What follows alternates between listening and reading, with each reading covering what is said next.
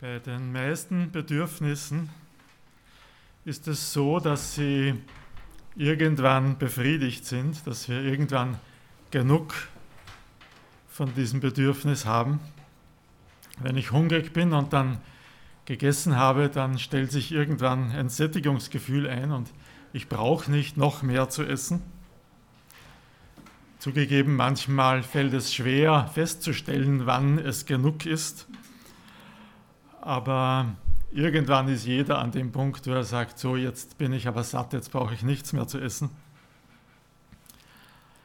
Aber wenn es um das Bedürfnis nach Sicherheit geht, dann scheint es diesen Punkt der Sättigung nicht zu geben. Es ist irgendwie so, je sicherer wir leben, je mehr Sicherheit wir rund um uns haben, desto größer wird irgendwie das Bedürfnis nach noch mehr Sicherheit. Irgendwie lässt sich dieses Bedürfnis nie vollständig stillen. Die Fähigkeit unseres Herzens, sich Sorgen zu machen um ein, ein, weiteres Risiko, kennt irgendwie keine Grenzen. Wenn ein Risiko ausgeschaltet ist, dann machen wir uns halt Sorgen um das nächste. Und die Versicherungsbranche lebt gut davon mit jährlichen Steigerungsraten. Gibt es einen Weg, um unser Bedürfnis nach Sicherheit nachhaltig zu stillen? Auf diese Frage geht Jesus in unserem heutigen Text ein, aus der Bergpredigt, die wir gerade durchnehmen. Äh, und wir, ich lese mal aus Matthäus 6, die Verse 25 bis 32. Jesus sagt hier, deswegen sage ich euch, sorgt euch nicht um euer Leben und darum, dass ihr etwas zu essen habt, noch um euren Leib und darum, dass ihr etwas anzuziehen habt. Ist nicht das Leben wichtiger als die Nahrung und der Leib wichtiger als die Kleidung? Seht euch die Vögel des Himmels an. Sie sehen nicht, sie ernten nicht und sammeln keine Vorräte in Scheunen. Euer himmlischer Vater ernährt sie. Seid ihr nicht viel mehr wert als sie? Wer von euch kann mit all seiner Sorge sein Leben auch nur um eine kleine Zeitspanne verlängern? Und was sorgt ihr euch um eure Kleidung? Lernt von den Lilien, die auf dem Feld wachsen. Sie arbeiten nicht und spinnen nicht. Doch ich sage euch, selbst Salomo war in all seiner Pracht nicht gekleidet wie eine von ihnen. Wenn aber Gott schon das Gras so prächtig kleidet, das heute auf dem Feld steht und morgen ins Feuer geworfen wird, wie viel mehr dann euch, ihr Kleingläubigen. Macht euch also keine Sorgen und fragt nicht, was sollen wir essen, was sollen wir trinken, was sollen wir anziehen, denn um all das geht es den Heiden. Euer himmlischer Vater weiß, dass ihr das alles braucht. Letzte Woche hatten wir das Thema Geld und heute haben wir das Thema Sorgen und das ist kein Zufall. Unser Text beginnt ja auch mit dem Wort deswegen, also Jesus schließt das direkt an. Unsere Jagd nach dem Geld, über die wir letzte Woche gesprochen haben, beginnt oft dort, wo wir uns Sorgen um unsere Zukunft machen. Und dann denken wir, wenn ich ein bisschen mehr Reserven habe, wenn ich ein bisschen mehr auf der hohen Kante habe, dann werde ich aufhören können, mir Sorgen zu machen. Aber es ist nicht so. Die Sorgen werden nicht weniger, wenn ich mehr Geld habe. Im Gegenteil, im Grunde genommen ist es sogar umgekehrt. Ich habe jetzt mehr, worum ich mir Sorgen machen kann. Ich habe jetzt mehr, was ich verlieren kann. Und deshalb werden die Sorgen eher größer. Das Sorgen machen und die Liebe zum Geld sind so eine Art Teufelskreis. Ja? Die, die feuern sich gegenseitig an, sie treiben sich gegenseitig an. Ein bisschen wie im Hamsterrad. Ja? Je mehr ich mich bemühe, desto schneller dreht sich das Ding, desto anstrengender wird es. Aber ich komme nicht wirklich vom Platz. Jesus spricht unmittelbar nach dem Thema Geld auch das Thema Sorgen an und seine Lösung ist radikal. Wie immer möchte man sagen, ja, die Bergpredigt kennt kein, kein Grau, die kennt nur Schwarz und Weiß. Da ist Jesus ganz radikal, ganz eindeutig, ganz klar. Und Jesus sagt, macht euch einfach keine Sorgen. Es gibt überhaupt keinen Grund, sich irgendwie über irgendetwas Sorgen zu machen. Gottes Fürsorge ist so radikal, Gottes Fürsorge ist so umfassend, dass alle Sorgen, die ich mir machen könnte, überhaupt nichts Positives mehr bewirken. Jesus nennt zwei Beispiele aus der Natur für diese umfassende Fürsorge Gottes, die Vögel und die Blumen. Er sagt, die Vögel sehen nicht und ernten nicht und sammeln nicht. Und das muss die Zuhörer damals gepackt haben, weil da für die meisten Männer damals in einer antiken agrarischen Gesellschaft war das ihre tägliche Arbeit, ja, zu sehen, zu ernten, in der Landwirtschaft zu arbeiten. Und dann sagt er, die Blumen spinnen nicht und, sehen und weben nicht. Und jetzt haben die Frauen aufgehört, weil das war ihre tägliche Arbeit. Ne? In der damaligen Gesellschaft waren sie die meiste Zeit damit beschäftigt, irgendwie das, das Garn zu spinnen und die Kleider zu weben. Und Jesus sagt, die Vögel und die Blumen, die tun nichts von dem allen. Die arbeiten nicht, aber Gott sorgt für sie. Gott sorgt liebevoll für sie. Eigentlich ein herrlicher Gedanke. Ja? Gott sorgt für die Natur, Gott hat sie geschaffen zu seiner Ehre, zu unserer Freude und Gott sorgt für sie. Ich denke mir manchmal, was bedeutet das in einer Zeit wie der unseren, wo jeden Tag statistisch 150 Arten von Lebewesen aussterben die meisten davon, weil wir einen verantwortungslosen Lebensstil haben. Und ja, ich muss schon sagen, mir kommen manchmal die Sorgen, mir drückt es manchmal das Herz ab, wenn wieder ein neuer Rekord von Waldbränden im Amazonas ist oder an Eisschmelze in Grönland oder der Arktis. Wo soll das alles hinführen? Und Jesus sagt, Gott sorgt für die Vögel und die Blumen. Gilt das noch? Ich weiß irgendwie nicht, wie das zusammengeht, aber irgendwie denke ich schon daraus, dass Gott unseren Planeten in der Hand hat und sorgt für ihn. Aber noch mehr sorgt er für uns, noch mehr will er, dass wir uns in der guten Hand Gottes wissen. Denn das, was Jesus hier sagt, ist nicht dazu gedacht, uns etwas über die Blumen und die Vögel zu sagen, sondern es ist dafür gedacht. Jesus sagt es, weil er uns etwas über unser Leben beibringen will. Er sagt, unsere wahre Sicherheit liegt nicht in unserer Arbeit oder in unseren Planen, sondern in der Fürsorge Gottes. Das ist auch nicht ganz neu und ich lese einen Vers aus den Sprüchen, den uns der Dieter letzte Woche schon nahegebracht hat. Sprüche 10, Vers 22 sagt schon Salomo, der Segen des Herrn macht reich, eigene Mühe tut nichts hinzu. Da sagt Salomo schon etwas, was Jesus hier, wo Jesus hier anschließt. Alles, was du dich selber anstrengst, alles, was du selber tust, bewirkt wenig. Es ist die Fürsorge Gottes, von der wir leben.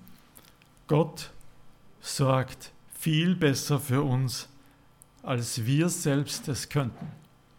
Unser Vater im Himmel sorgt viel besser für dich und mich, als wir selber es mit all unserer Mühe, all unserem Planen, all unserem Geschick tun könnten.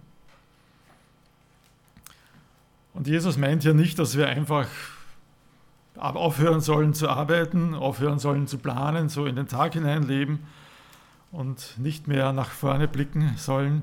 Das hat Jesus selbst nicht getan. Jesus wusste genau, wofür er da war.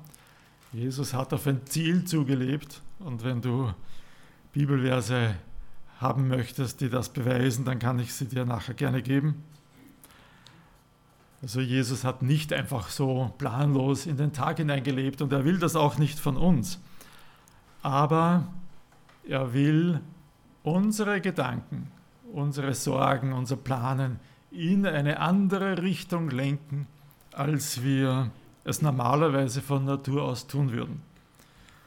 Und da, deshalb lese ich die letzten zwei Verse von unserem Text, die ich vorhin unterschlagen habe, Verse 33 und 34. Jesus sagt, euch aber muss es zuerst um das Reich Gottes und um seine Gerechtigkeit gehen. Dann wird euch alles andere dazugegeben. Sorgt euch also nicht um morgen, denn der morgige Tag wird für sich selber sorgen. Jeder Tag hat genug eigene Plage. Also Jesus sagt, weil wir einen Vater im Himmel haben, der für uns sorgt, sind wir frei, unsere Bedürfnisse ganz einfach in seine Hände zu geben und uns weniger um unsere eigenen Anliegen zu kümmern, als um seine Anliegen, um sein Reich. Dein Name werde geheiligt, sagt, betet Jesus im Vater unser. Dein Wille geschehe, dein Reich komme. Das soll, sollen unsere ersten Anliegen sein. Ihm zu gefallen, ihm zu dienen, seinen Willen zu tun, das ist unser beherrschendes Ziel und alles andere kommt danach. Um alles andere, um all diese Nebensachen wie Essen, Trinken und Anziehen, wird sich Gott dann kümmern. Trachtet zuerst nach Gottes Reich, so heißt es in den klassischen Übersetzungen. Was bedeutet das konkret?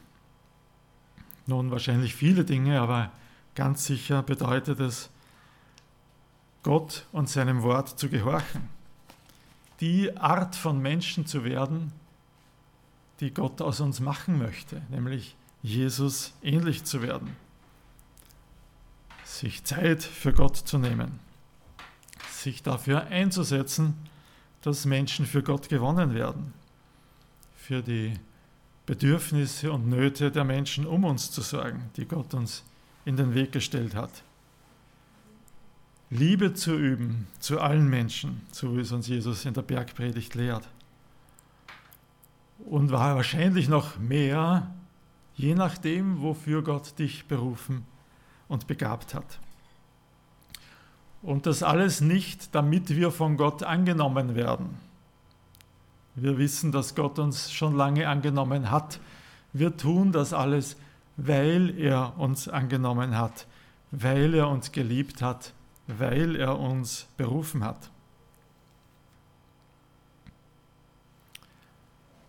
Das spricht alles nicht, nicht gegen ein verantwortungsvolles Leben in dieser Welt. Wenn du nächste Woche eine Prüfung hast, dann sag nicht, ach, jeder Tag soll für sich selber sorgen, das mache ich dann in der Früh noch. Dann ist es deine Verantwortung, den Stoff zu lernen. Wenn du jeden Monat eine Miete zu bezahlen hast, dann sag nicht, das wird, sich schon, das wird schon irgendwie kommen, sondern dann brauchst du einen Job, der genug Geld abwirft, damit du die Miete zahlen kannst. Wenn du gesund bleiben willst, ja, dann ernähre dich ausgewogen, mach ein bisschen Bewegung und nimm deine Arzttermine wahr. Verantwortungsvoll zu leben gehört dazu. Gott will nicht, dass wir nachlässig sind. Manchmal werden diese Verse missbraucht für verantwortungslose Entscheidungen, für einen ungesunden Lebensstil, für Faulheit und Nachlässigkeit. Aber das ist nicht das, was Jesus damit sagen will. Und äh, Paulus macht das auch noch einmal ganz klar, dass Gott das nicht von uns will, dass wir aufhören zu arbeiten und verantwortungslos leben, ich möchte euch nur aus 2. Thessalonicher 3 zwei Verse dazu lesen, 11 und 12. Paulus ist auch kompromisslos. Wir hören, dass einige von euch ein unordentliches Leben führen und alles Mögliche treiben, nur nicht arbeiten. Die haben vielleicht diese Aussage von Jesus missbraucht. Paulus sagt aber, wir ermahnen sie und gebieten ihnen im Namen Jesu Christi des Herrn, in Ruhe ihrer Arbeit nachzugehen und ihr selbstverdientes Brot zu essen. Also Jesus sagt nicht, lasst alles liegen, arbeitet nicht mehr. Er denkt schon, dass wir verantwortungsbewusst leben sollen, aber wir sollen aufhören, uns darüber hinaus noch ständig Sorgen um unsere täglichen Bedürfnisse zu machen. Unser Blick soll auf Gottes Anliegen gerichtet sein. Tu, was ihm Ehre macht, lebe, wie es ihm gefällt und dann überlass alles andere Gott. Wenn dein Leben von Sorgen bestimmt ist, dann ist das nicht nur unangenehm, weil du schlecht schläfst und weil du vielleicht Magenkrämpfe bekommst. Sorgen sind tatsächlich auch eine Gefahr für dein Glaubensleben. Sie halten dich davon ab, dass dein Glaube in deinem Leben Frucht bringen kann. Ich greife da ein bisschen vor im Matthäusevangelium in Kapitel 13 erzählt Jesus das Gleichnis vom Seemann und da gibt es verschiedene Möglichkeiten, was mit dem Wort Gottes passiert, das in dein Herz fällt. Jesus sagt, es gibt ein paar Gefahren, die uns davon abhalten, dass Gottes Wort in unserem Leben zum Ziel kommt, dass es Frucht bringt. Und eine dieser Gefahren beschreibt er in Vers 22 so, in die Dornen ist der Samen bei jenen gefallen, die das Wort zwar gehört haben, dann aber ersticken es die Sorgen dieser Welt und der trügerische Reichtum. Und das Wort bringt keine Frucht. Hier sehen wir wieder die Sorgen der Welt und der trügerische Reichtum. Also, dass wir uns so intensiv um unser Geld und um unser, unser Auskommen sorgen, das kann unser geistliches Leben ersticken. Das ist also nicht nur irgendwie eine unangenehme Begleiterscheinung unseres Lebens, das ist eine Gefahr für unsere innere Reife, für unser geistliches Vorwärtskommen. Deine Sorgen zu überwinden ist eine Bedingung dafür, dass du geistlich gesund werden kannst, geistlich wachsen kannst, dass dein Leben Frucht bringen kann. Sonst wird dein geistliches Leben erstickt. Ja? Diese Dornen, die ersticken den Weizen, die gute Saat. Das heißt, das, dein geistliches Leben bekommt nicht genug Raum, um sich entfalten zu können, weil du so viel mit deinen Sorgen beschäftigt bist.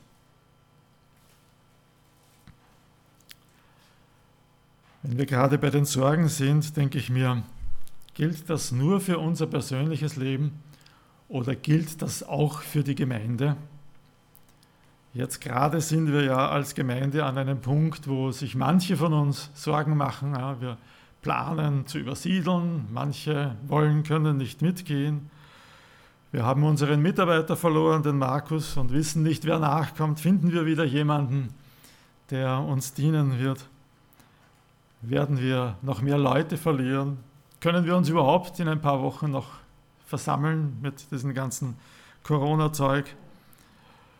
Werden wir die Mittel aufbringen können für das neue Lokal, für alles, was wir brauchen? Hm. Sagt Jesus auch uns als Gemeinde, macht euch keine Sorgen, trachtet zuerst nach Gottes Reich. Beweisen kann ich es nicht so richtig, aber ich glaube ja und ich möchte uns eigentlich als Gemeinde auch dazu auffordern, das Gleiche zu tun, was ich mir von jedem von euch wünsche, die Sorgen einfach liegen zu lassen, Gottes Reich an erster Stelle zu setzen, das zu tun, was Gott von uns will und uns dann nicht mehr umtreiben zu lassen von Sorgen und Ängsten. Angst war noch nie ein guter Ratgeber.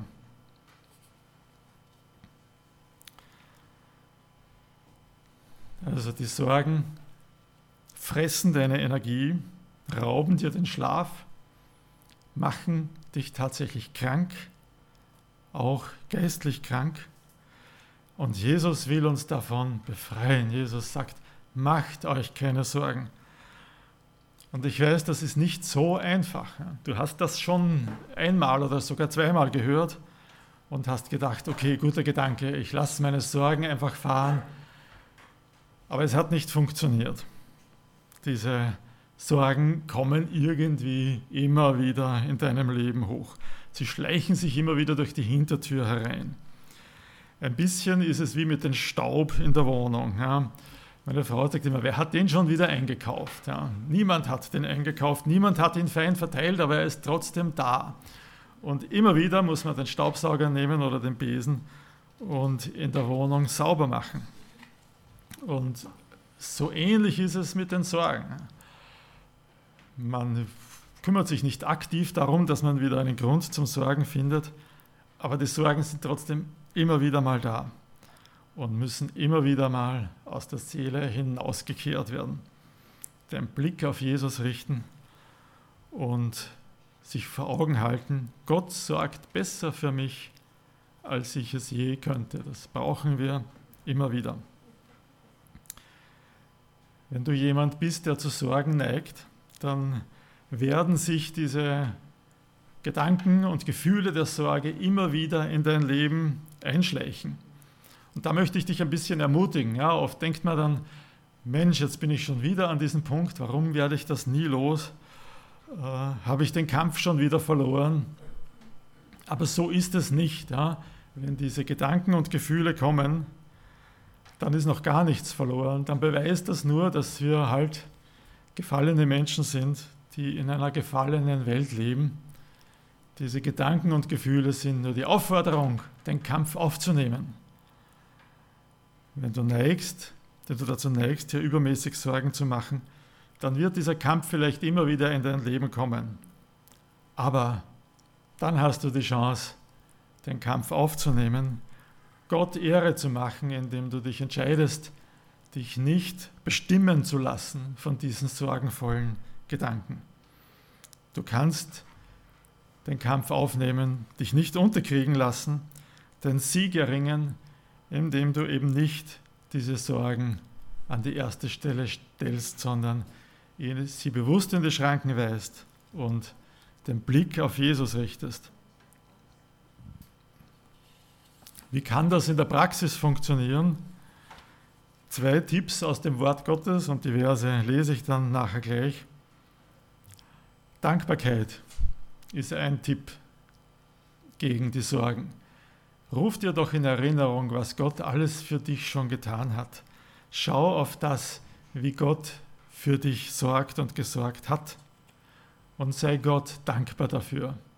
Und gleich nach der Predigt singen wir ein Danklied, um die, dir vielleicht damit ein bisschen zu helfen, dich in diese Richtung zu treiben. Und Gebet ist natürlich ein Mittel gegen Sorgen. Mach aus deinen Sorgen ein Gebet, wirf deine Sorgen auf Gott und dann lass deine Sorgen ruhig bei ihm liegen. Klappt manchmal vielleicht auch nicht so leicht. Vielleicht brauchst du einen zweiten zum Beten und auch dafür gibt es nach dem Gottesdienst die Gelegenheit. Ja, es wird jemand zur Verfügung stehen, um mit dir gemeinsam zu beten, wenn es dir hilft, deine Sorgen loszuwerden. Das ist genau das, was Paulus an die Philipper schreibt. Die, die am Donnerstag im Gebetstreffen waren, kennen die Verse und die sind auch schon mein Schlusswort versprochen. Paulus schreibt in Philippa 4, Verse 6 bis 7, sorgt euch um nichts, genau das, was Jesus gesagt hat, sondern, und jetzt kommen die Tipps gegen die Sorgen, bringt in jeder Lage betend und flehend eure Bitten mit Dank vor Gott. Also Paulus packt da alles mit rein, den Dank, die Dankbarkeit und das Gebet. Bringt in jeder Lage betend und flehend eure Bitten mit Dank vor Gott.